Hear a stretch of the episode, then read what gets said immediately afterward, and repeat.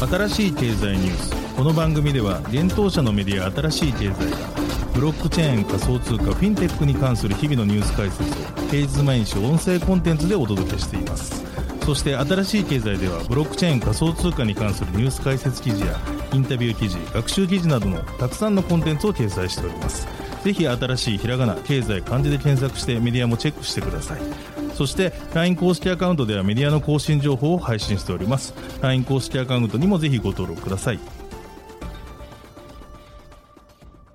この番組は株式会社フィナンシェの提供でお送りします。フィナンシェはスポーツチームやエンタメプロジェクト DAO などのトークンを購入して支援ができる新しいクラウドファンディングサービスです。サッカー J リーグ野球バスケなどのプロスポーツチームをはじめ映画やアイドルインフルエンサーなど100以上のプロジェクトのトークンがフィナンシェで購入できます。さらにトークン購入者はプロジェクトに応じたキャンペーンの参加や NFT などの特典もぜひ iOS や Android でフィナンシェのスマホアプリを入れて新たな応援体験を味わってください。あなたの夢がみんなの財産になる。フィナンシェ。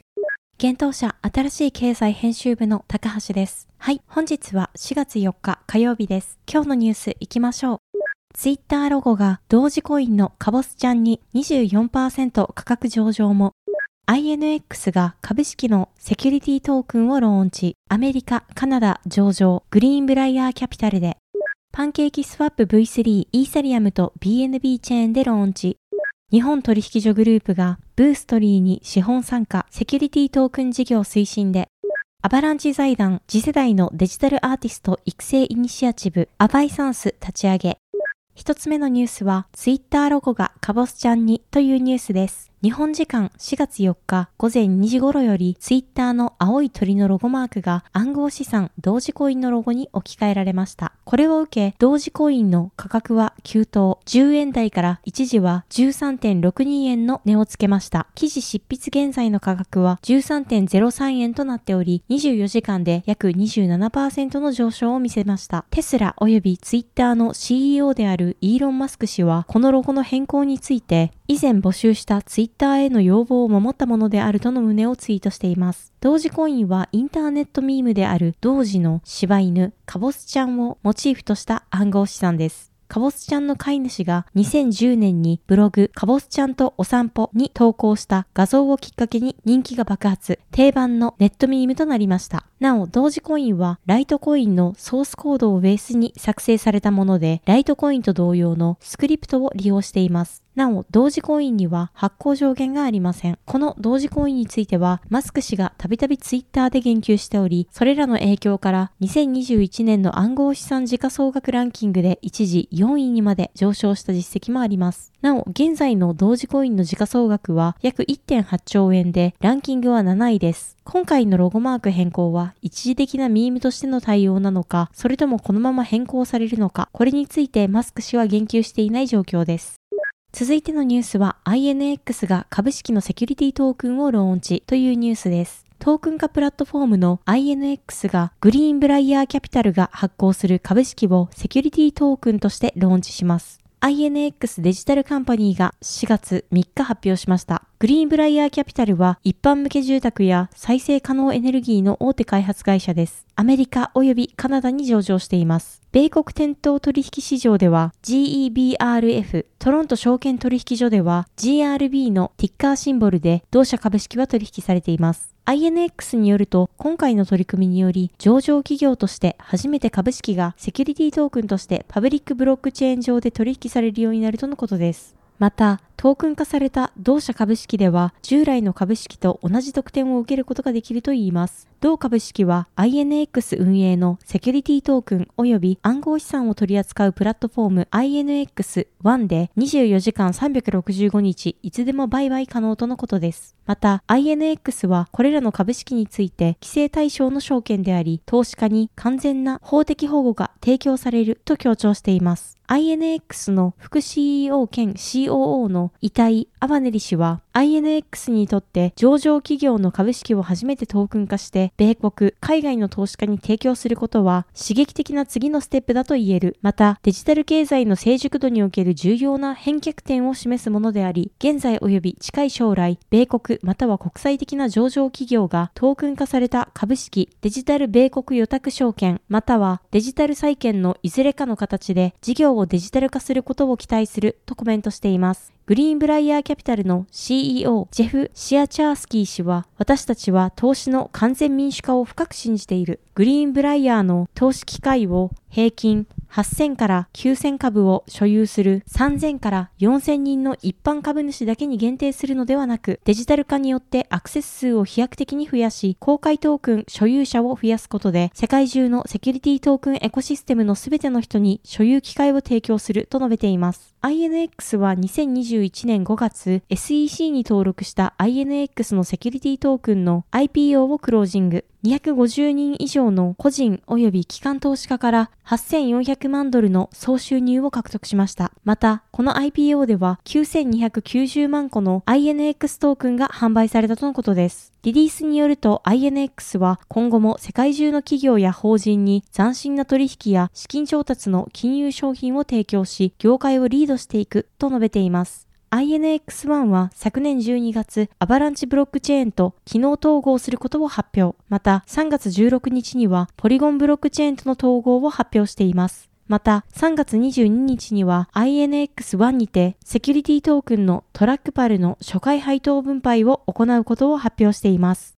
続いてのニュースは、パンケーキスワップ V3 がローンチというニュースです。大手 DEX、パンケーキスワップのバージョン3がイーサリアム及び BNB チェーンのネットワーク上に4月3日ローンチされました。パンケーキスワップが同日発表しています。発表によると、バージョン3の特徴として、バージョン2に比べ、トレーダーの取引手数料が最大25倍低くなるほか、リクイディティプロバイダーは、今までと同額の預金でも数倍の手数料が得られるようになったといいます。なお、バージョン2の取引手数料は0.25%で一律でありましたが、バージョン3では0.01%、0.05%、0.25%、1%の4つの異なる取引手数料が導入されているとのことです。これら取引手数料では、ステーブルコインのように流動性プールに預けた後の価格変化が少ない資産は0.01%の手数料に分類され、反対に価格損失の可能性が高い資産や流動性の低い資産はより高い取引手数料に対応することになるとのことです。また、バージョン3は近日中に新機能の提供も予定しているとのことです。VIP 取引報酬プログラムや流動性を簡単に入金できるようになる自動ポジション管理機能、より機能的に指値注文を行うためのビルトイン指値注文とのことです。なお、パンケーキスワップバージョン2では、イーサリアムと BNB チェーンの他にアプトスも対応していましたが、アプトスのみバージョン2対応が続いており、その後のバージョンアップも現在のところ未定となるようです。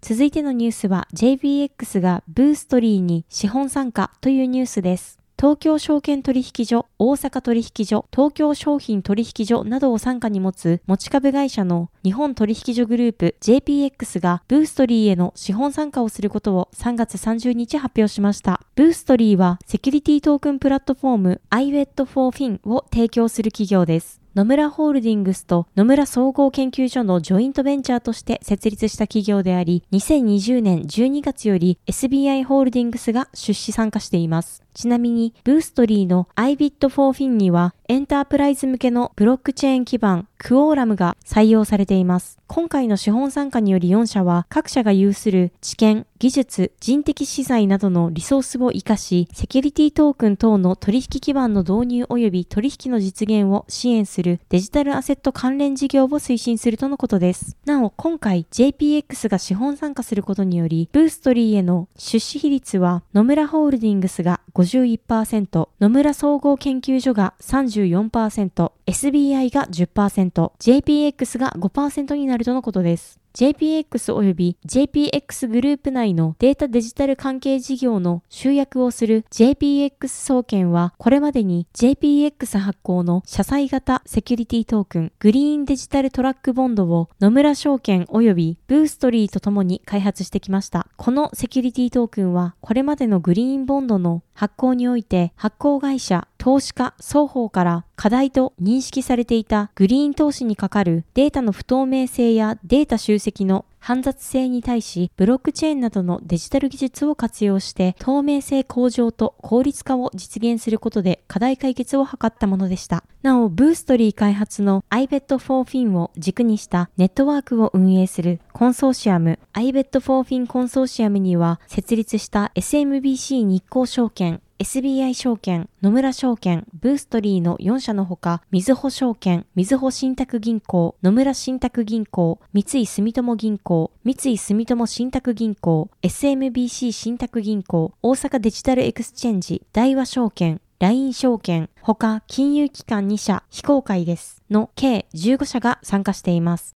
続いてのニュースは、アバランチ財団がデジタルアーティスト育成イニシアチブ設立というニュースです。レイヤー1ブロックチェーンアバランチの運営開発を支援するアバランチ財団がアバランチ NFT のエコシステム成長及び次世代のデジタルアーティスト育成のためのイニシアチブアバイサンス立ち上げを3月30日発表しました。アバイサンスに参加するアーティストには資金、プロのメンター、そしてアバランチのエコシステムによる献身的なサポートが与えられるとのことです。なお、アバイサンスにはアーティスト・イン・レジデンス・プログラム AIR とモナリザ・イニシアチブ MLI の2つのプロジェクトが用意されています。アーティスト・イン・レジデンス・プログラムには50名のデジタルアーティストがプロのメンターらからサポートを受けられるプログラムです。また、モナリザ・イニシアチブはアバランチ財団がキュレーターと協力して次世代のデジタルアートを生み出すデジタルアートキュレーションコラボレーションとのことです。デジタルアーティストはアーティストインレジデンスプログラムに参加する50名のデジタルアーティストは同プログラムにおいて自身のプロジェクトを6ヶ月間進めることができ、その期間はアバランチに選ばれたプロのメンターの下で資金提供や指導、バーチャルワークショップ、教育セッションといったサポートを受けられるといいます。そして、プログラムに参加した50名のデジタルアーティストは作品集を一つのアバランチで発表できる予定とのことです。なお、バーチャルワークショップでは、マーケティング戦略やデジタルツールの使用方法などのテーマが設けられており、また、メンターにはエミー賞を受賞したモーショングラフィックアーティストのエモニール・ラルッサ氏、クリエイティブコミュニティオールシップスの創設者で、写真家、クリプトアーティスト、ライターのデイブ・クルーグマン氏、NFT プロジェクトバルハラのチーフであるライアン・ウェン氏らが就任するとのことです。アーティストインレジデンスプログラムには今月28日まで応募可能です。モナリザイニシアチブでは、アバランチ財団があらゆるバックグラウンドを持つアートダオのキュレーターチームと協力して、アバランチ NFT を購入し、アバランチ上における次世代のデジタルアート定着に貢献していくとのことです。なお、モナリザイニシアチブに参加するアートダオのキュレーターチームは近日中に発表されるといいます。そして将来有望なアバランチ NFT アーティストの作品が優先的に収集及び紹介されるとのことです。アバランチ財団が購入した NFT はアート DAO に贈呈され DAO の NFT コレクション拡大を支援するといいます。また、アバランチ財団が購入した一部の NFT は現在設立予定のアバランチパーマネントコレクションにてアバランチ NFT のコレクションギャラリー及び記録として活用される予定とのことです。